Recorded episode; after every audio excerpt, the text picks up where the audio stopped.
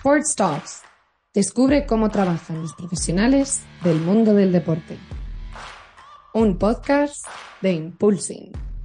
Hola, ¿qué tal? Yo soy Alex Tusamen y os doy la bienvenida a un nuevo episodio de las Sports Talks de Impulsing. Hoy eh, vamos a tener un episodio un poquito diferente, con un perfil diferente eh, que no hayamos tenido hasta ahora, que es el de Mario Morante, CEO y cofundador de Harvith, la app para profesionales del bienestar. Eh, vamos a hablar hoy muchísimo de emprendimiento dentro de la industria del deporte, del fitness y de la salud concretamente. Y vamos a hablar con un crack. Eh, prestar mucha atención porque hoy vamos a hablar de cosas muy, muy interesantes, ya no solo para emprendedores, sino para personas que dirigen ciertos proyectos o estudiantes que en un futuro quieran liderar eh, diferentes áreas dentro de la industria del deporte en clubs, organizaciones o empresas, en este caso, dentro del mundo del fitness, porque van a tener muchísimos ejemplos prácticos de escalabilidad, de validación, de cómo captar clientes, eh, campañas de marketing, etcétera, etcétera. Entonces, hoy va a ser un episodio 360 em, con un fuera de serie, em, como es Mario, con el que vamos a hablar de los orígenes de Harvard y cómo en 2017 él y su cofundador, Javier Ortega, crean un primer marketplace en el que conectaban a entrenadores personales con potenciales clientes que buscaban servicios de entrenamiento o nutrición. Además de que el servicio se podía ofrecer por aquel entonces 2017 eh, de forma online.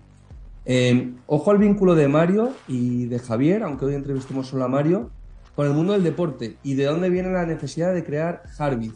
Ojo, ojo a esto, que va a sorprender, eh, porque vais a ver que no necesariamente se tiene que haber nacido y crecido el mundo del deporte para crear un proyecto que tenga éxito como es el suyo.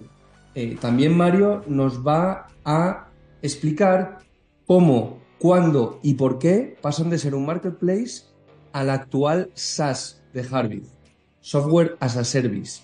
Eh, luego explicaremos qué es todo eso, etc. Hablamos de cómo es su buyer persona, del rebranding estratégico que acaban de hacer y sobre lo que engloba ser un buen profesional de la salud. Eh, muy interesante cómo pasan de 2 a 40 empleados también en menos de 3 años y de cómo les ayudó la pandemia a generar los primeros ingresos recurrentes. Eh, por último, Mario también nos va a contar cómo han profesionalizado procesos, las rondas de financiación que han levantado y los próximos pasos para escalar Harvith a nivel global. Muy top escuchar la reflexión de Mario y los KPIs, los factores claves que él eh, maneja, los indicadores clave eh, que utiliza para enfocar su expansión internacional, además de los motores de crecimiento de Harvard. Lo dicho, un episodio em, diferente a todo lo que habíamos tenido ahora, que seguro que no va a dejar a nadie indiferente y con el que arrancamos este tercer episodio de la segunda temporada de las Sports Talks. Bueno, Mario, bienvenido a las Sports Talks de Impulsing. ¿Qué tal? Por fin nos hemos puesto de acuerdo para cuadrar. Ha sido difícil, ¿eh? Pero lo hemos conseguido, Alex. ¿Qué tal? Encantado de estar por aquí y de que quieras contar conmigo para charlar un ratito. Así que nada, un placer. Nos ha costado, pero bueno, lo, bueno dicen que se hace esperar. Así que nada, vamos a por ello. Eh, hoy es un episodio muy especial porque, bueno, vamos a hablar también que todavía no habíamos tenido un perfil del estilo de Mario, eh, donde vamos a hablar también más de la parte de emprendimiento, pero bueno, podemos hablar del mundo startup, pero esto ya eh, aunque Mario me va a decir que sí es una startup todavía, pero ya ha alcanzado una dimensión ya de, empresa, yo diría eh, que desde fuera se ve consolidada, eh, con una estructura pues ya de bastantes personas, que ahora Mario nos confirmará cuánta gente hay trabajando en Harvard. Y, que bueno, que yo creo que, lo importante, como, siempre, es empezar por el principio. Eh, ¿Cómo empieza Harvard, el antiguo Dudifit? Pues eh, somos startup, ¿eh? Y queremos seguir siendo durante mucho tiempo. Al final yo creo que el carácter de startup es el eh, producto innovador, disruptivo, digital y sobre todo el ritmo, ¿no? Que eso es algo que no podemos perder ni queremos perder. Llevamos ya casi tres añitos en el mercado. Pero bueno, eh, yéndonos a los inicios, nosotros lanzamos eh, DudiFit en febrero del 2020 Después de estar testeando un modelo de un marketplace que lanzamos en 2017, ¿vale? Los dos fundadores, que somos eh, Javier Ortega y yo. Y estamos pues desde el 2017 hasta el 2019 eh, tratando de darle tracción a un marketplace en el que poníamos en contacto a entrenadores que necesitaban clientes nuevos con clientes que buscaban servicios de entrenamiento o de nutrición, ¿vale? Entonces uníamos oferta con demanda. ¿Qué hacíamos? Que no solo la uníamos en, en el sentido de, de, del marketplace, sino que aportábamos un valor diferencial y era que el servicio se podía dar de manera 100% online, ¿no? Entonces derribábamos todas las barreras que podían existir eh, y que otros marketplaces de aquel entonces tenían. Em, todo esto nos lleva a aprender cómo funciona el tema de los entrenadores, de los nutricionistas y tal. Importante destacar que ni Javi ni yo somos entrenadores personales, ¿no? Ambos somos ingenieros industriales, frikis del producto, del desarrollo, del negocio. ¿Y, y, cómo identificáis esa oportunidad? Siendo gente fuera del mundo del fitness, ¿cómo identificáis, o del mundo del entrenamiento personal, eh, cómo sin ese vínculo se os ocurre crear eso? Al final, eh, ese marketplace nace de una necesidad personal nuestra, ¿no? De decir, oye, no sé dónde encontrar a un entrenador que me pueda asesorar online. No existía nada por aquel entonces, ¿no? Hablo de 2017 y nace de una necesidad nuestra. Y a partir de ahí vamos conociendo a esos profesionales, vamos hablando con ellos, vamos validando hipótesis y nos lleva a identificar el problema que a partir de febrero del 2020 resolvemos, ¿no? Con el pivote o el cambio de modelo de negocio al, al SaaS, que es el Software as a Service. ¿Cuál es ese problema? Y es ahí donde nace el Duty Fit, eh, que empieza a funcionar, ¿no? El que, el que empieza a tener sentido. Y es, eh, bueno, muchos oyentes se sentirían identificados, ¿no? Pero al final, cuando trabajamos con entrenadores personales o recibimos sus servicios, eh, hablo de entrenadores personales, pero también incluimos a fisios, nutris, yoga, pilates, ¿no? Cualquier tipo de profesional que trabaja con clientes, pues vienen utilizando herramientas muy anticuadas, ¿no? Y muy obsoletas. Sí, un Excel, por ejemplo. Efectivamente. Me, que te mandan la rutina a través de un Excel, que te mandan la dieta a través de un PDF que te manda a través de email. Eh, si haces online, perdón, presencial, pues todo queda anotado en una libretita con un papel y con un boli. Eh, oye, Mario, súbeme el peso, te lo mando por WhatsApp, vale. Las fotos de progreso también. Entonces, eh, están utilizando entre 6 y 10 herramientas, más luego agenda, más luego compartir contenido, más luego YouTube, más luego Drive, o sea, 6 a 10 herramientas solo para gestionar sus servicios y sus clientes en el día a día, ¿no? O sea, cosa que les empuja a perder tiempo, a no optimizar los datos que recogen de sus clientes y a no escalar sus negocios, ¿no? Sin hablar de los pagos, ¿no? También me imagino. Los pagos también, ese es otro dolor bastante importante y que, y que es importante mencionar. El, uno me paga en cash, otro me paga en Bizum, otro me paga en transferencia bancaria, cómo llevo el control de todos esos pagos, cómo eh, al final del mes tengo que coger ese Excel, que entiendo que se está controlando a través de ese Excel, elaborar las facturas de manera manual, perder mucho tiempo en ello con el desconocimiento que eso conlleva, ¿no? O sea, no es un proceso fácil el tema de las facturaciones. Em, y todo eso, pues al final hace que el, que el profesional no pueda evolucionar y no dé un servicio de calidad al cliente, ¿no? Ese es el problema que nosotros identificamos con el marketplace y ese es el problema que resolvemos con el DutyFit que, que nace después de pivotar el modelo de negocio en febrero del 2020, ¿no? Esa solución que integra todas esas funcionalidades para el profesional del wellness, ¿vale? Del bienestar, que trabaja con clientes finales y que le ayuda a optimizar sus tareas, a automatizar procesos, a evolucionar su negocio y todo ello en conjunto con la mejor tecnología y con el mejor aprendizaje, que nunca nos podemos olvidar de ello.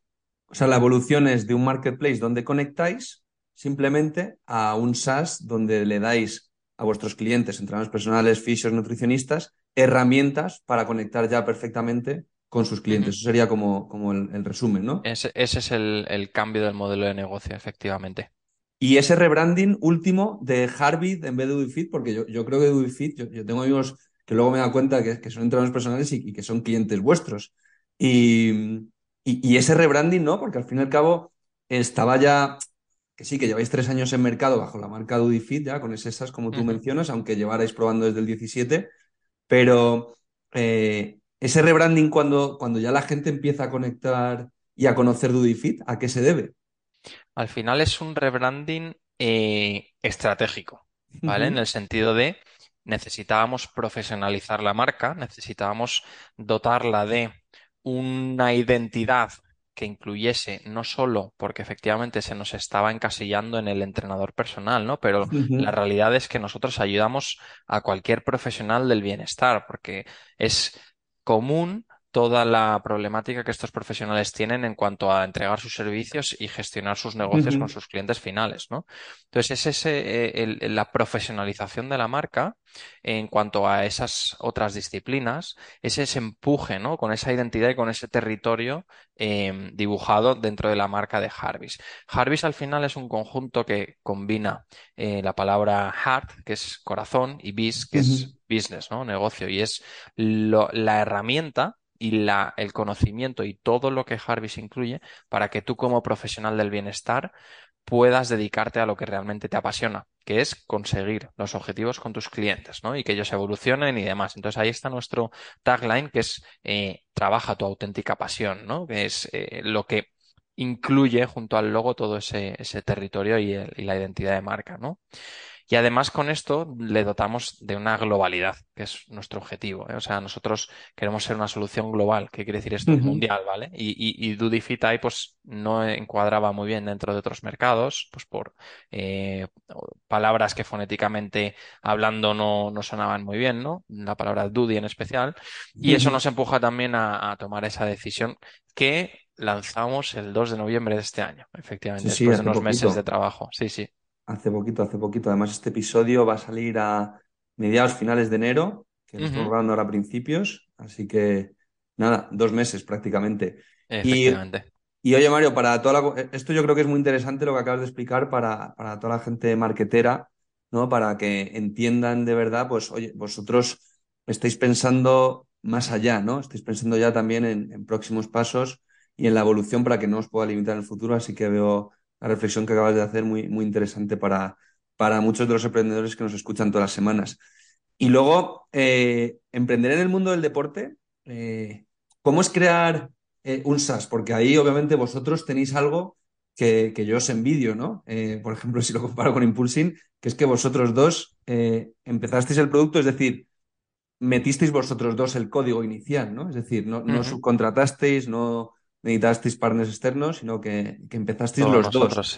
Sí, ¿no? Entonces, en ese momento, cuando me imagino que vosotros al principio, pues como, como cualquier emprendedor, ¿no? Mete código, pero luego también vende y luego también si hay que crear un perfil en redes lo hace y, y eso es primera estrategia de contenidos también. Vosotros que sois ingenieros, eh, vuestro foco era, ese primer salto fue eh, obviamente validar, pero programar y vender, ¿no? Ahí, ¿cómo se pasa de dos a tener ese primer empleado? ¿Lo tenéis cuando llegáis ya en 2020 o, al principio pudisteis eh, contratar? ¿A quién contratáis? ¿A gente de ventas? ¿A gente de marketing? ¿Cómo llenáis eso? ¿no? Porque en vuestra plataforma no solo están vuestros clientes, están también los clientes de vuestros clientes. Efectivamente. Te lanza mucha pregunta. Sí, no, no, y muy buen punto. ¿eh? al final es, nosotros, Javi y yo, siempre hemos sido muy de Em, aprendamos a hacerlo, entendamos cómo funciona y cuando haya que escalarlo, pues ya vemos cómo hacerlo, ¿no? Cómo escalarlo. En ese sentido, eh, la tecnología del marketplace la desarrollamos y diseñamos nosotros dos. No teníamos ni idea de desarrollo ni de diseño, pero empezamos a tirar código con tutoriales de, de YouTube y lo acabamos lanzando, ¿no? Gracias a ese aprendizaje lanzamos el, el SaaS en febrero del 2020. Igual, ¿no?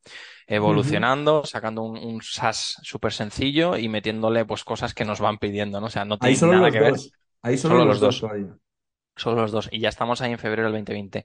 ¿Qué pasa? Que ahí ya sí que le encontramos sentido a todo lo que estábamos haciendo. De hecho, desde el primer momento tenemos clientes recurrentes con ingresos, ¿no? Aquí hay una cosa que nos ayudó mucho también y es, eh, bueno, fue el COVID, ¿vale? El COVID llegó en marzo del año 2020, un mes después de lanzar el producto, donde Javi y yo no sabíamos ¿eh? dónde meter la cabeza porque Muy decíamos, esto es muy mala suerte, eh, pero no, la realidad es que nos empujó a generar esos primeros clientes porque estábamos todos en nuestras casas y los entrenadores estaban súper dispuestos a probar soluciones digitales para poder trabajar con sus clientes, ¿no?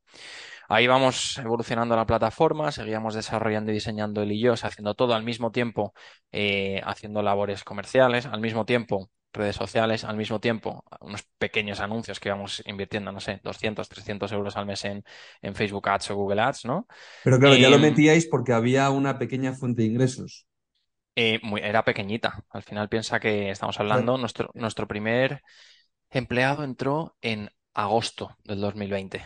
O sea, tirabais a a, pul- una... a pulmón vuestro, es decir, cogíais Sí, también vuestro dinero propio de los sí, dos y lo metíais sí, en ads para tratar de, de escalar. sí, sí, Hombre, es que era, era vuestro único coste, en verdad, aparte obviamente de los servidores eh, y de la, y Era de la plataforma. tecnología y, y lo que podíamos invertir en eso. Sí, sí, nada pero más. que lo, lo más costoso en ese caso, ¿no? Sería la programación que encima la hacíais vosotros dos. Entonces ese La hacíamos coste, nosotros. No teníamos bueno, ni sueldo, o sea que normal, claro. Y, y con eso pues empezamos a darle tracción, conseguimos levantar una pequeña rondita en, en, eh, junio eh, y gracias a esa rondita pues contratamos a dos personas comerciales de ventas, ¿vale?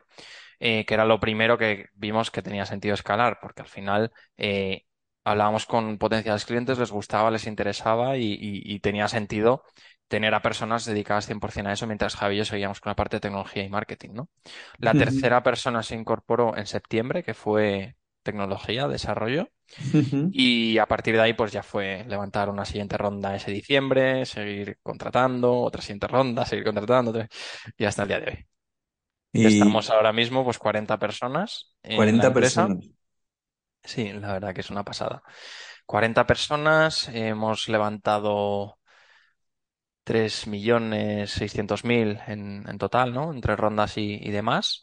Y con ello, pues, invertir en tecnología, invertir en talento, eh, plataformas, o sea, al final es una profesionalización de todos los procesos, ¿no? Claro, que la gente se cree cuando dices que has levantado 3 millones de que uno es rico y, que al fin y al cabo tiene la vida resuelta. Y claro, hay, que transmitir, sobre todo, pues nosotros que obviamente vosotros estáis en una fase súper eh, avanzada, vamos, sois para nosotros un, un gran ejemplo.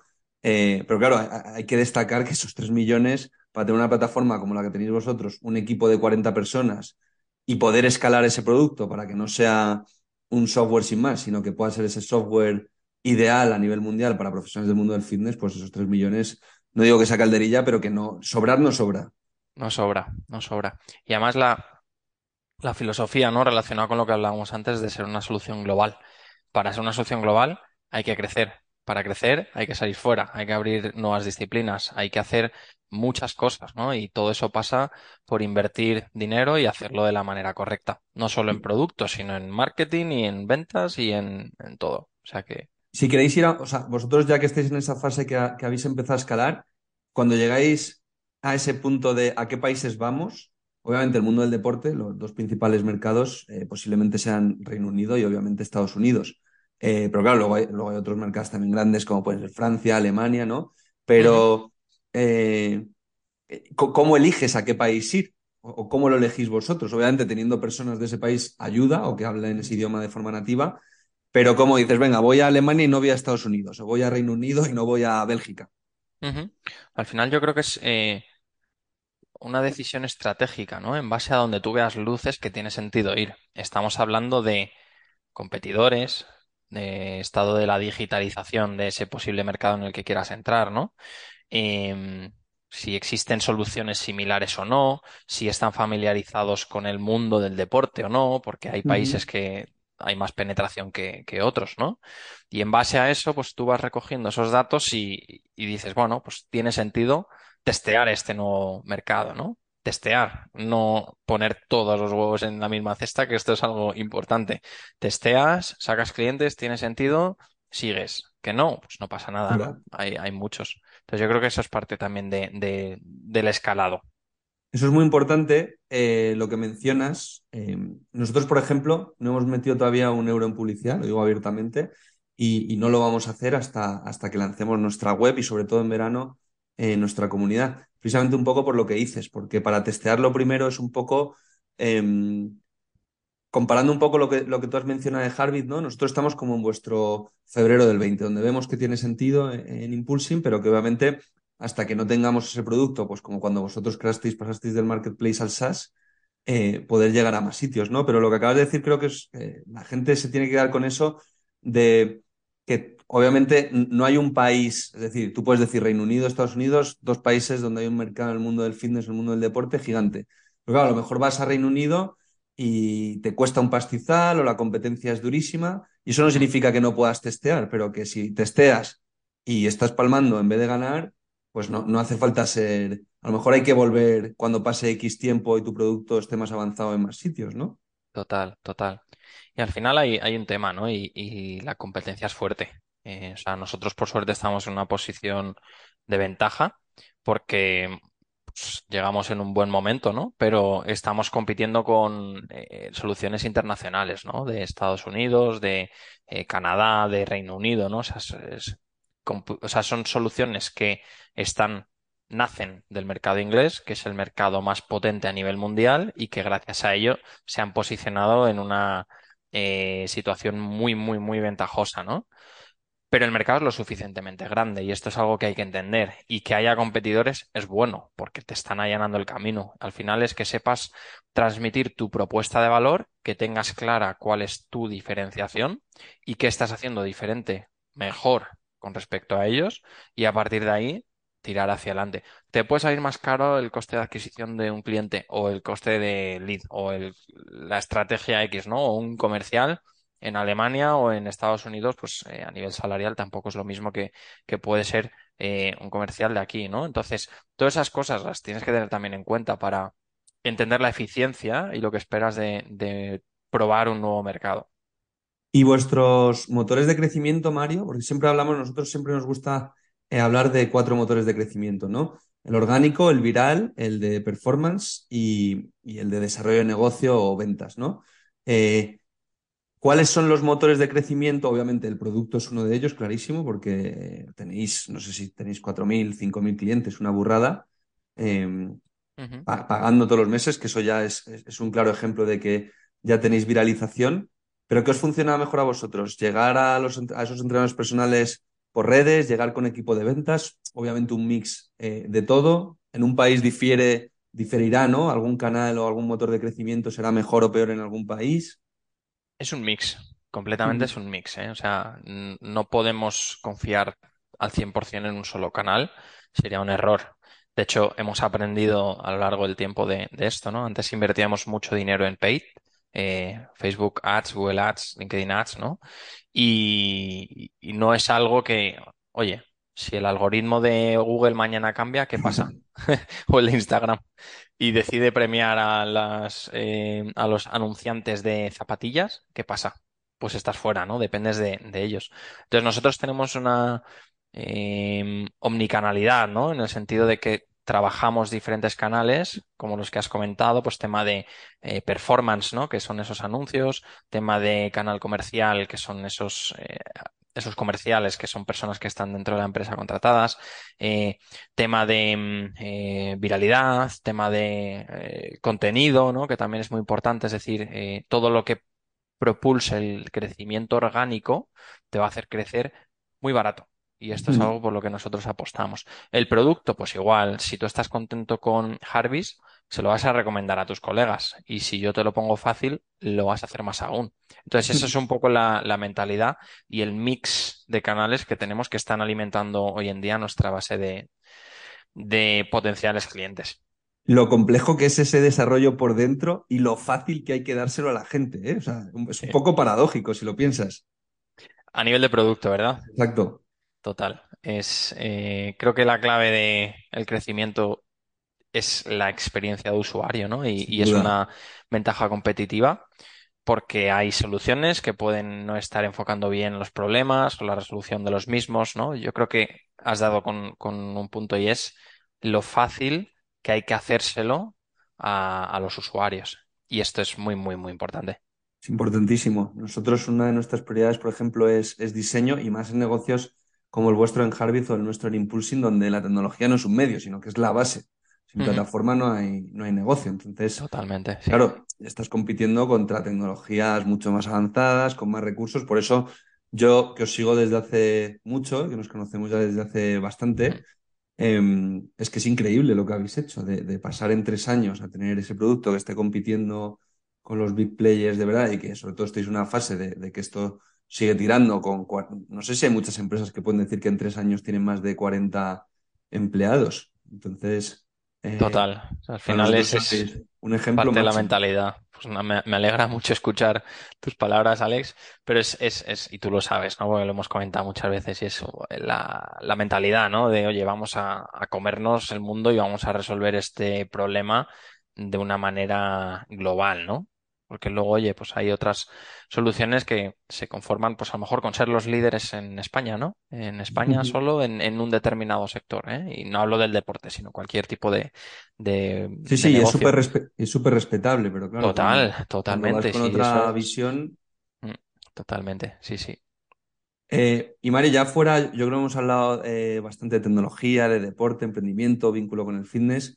Eh, te quería preguntar, eh, ¿Tú descansas? ¿Cómo se organiza eh, un emprendedor como tú eh, que, estará con mil tareas de todo? Por si alguien, tenemos, ya te digo, muchos emprendedores escuchándonos, gente también de muchas escuelas de posgrado que, seguro quieren lanzar negocios dentro de la industria del deporte. ¿Merece la pena todo esto sin que nadie te garantice nada? Porque ahora es muy fácil ver al Mario de Harvard, ¿no? Pero yo quería un poco, por, a nosotros nos gusta siempre contar mucho la, realidad, ¿no? y, transparencia siempre el Mario eh, de fundar Dudifit en febrero del 20 y que en marzo del 20, un mes después, llegara la pandemia, hostia, ¿qué piensas, qué, piensas tú ahí, no? Porque eso es un, me imagino que fue un palo para ti y para, para Javi que no veas, ¿no?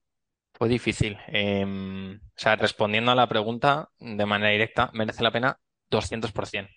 Yo creo que es eh, los emprendedores nos entendemos, ¿no? Y es un modo de, de vida, ¿no? Somos, eh, o estamos locos o somos masocas o lo que sea, ¿no? Trabajamos muchísimo. Eh, es un 24/7, eso es verdad. Eh, yo creo que tienes que estar dispuesto a, a dar ese sacrificio, ese compromiso, esa perseverancia, ¿no? Yo creo que algo que a Javi y a mí nos ha ayudado y como tú bien has dicho, a superar baches muy, muy gordos, como fue aquel de de, bueno, primero el pivotar de un modelo de negocio que no funcionaba, que era el marketplace, tirarlo por completo, empezar uno desde cero, un SaaS, después de dos años, ¿no? Donde compaginábamos nuestro trabajo, por las noches programado, o sea, era un ritmo un poco difícil de mantener, ¿no? Hasta que ya decidimos tirarnos a la piscina eh, generando cero euros de ingresos, pero dijimos, oye, apostamos por esto, eh, confiamos en nosotros y lo vamos a sacar adelante, sí o sí, ¿no?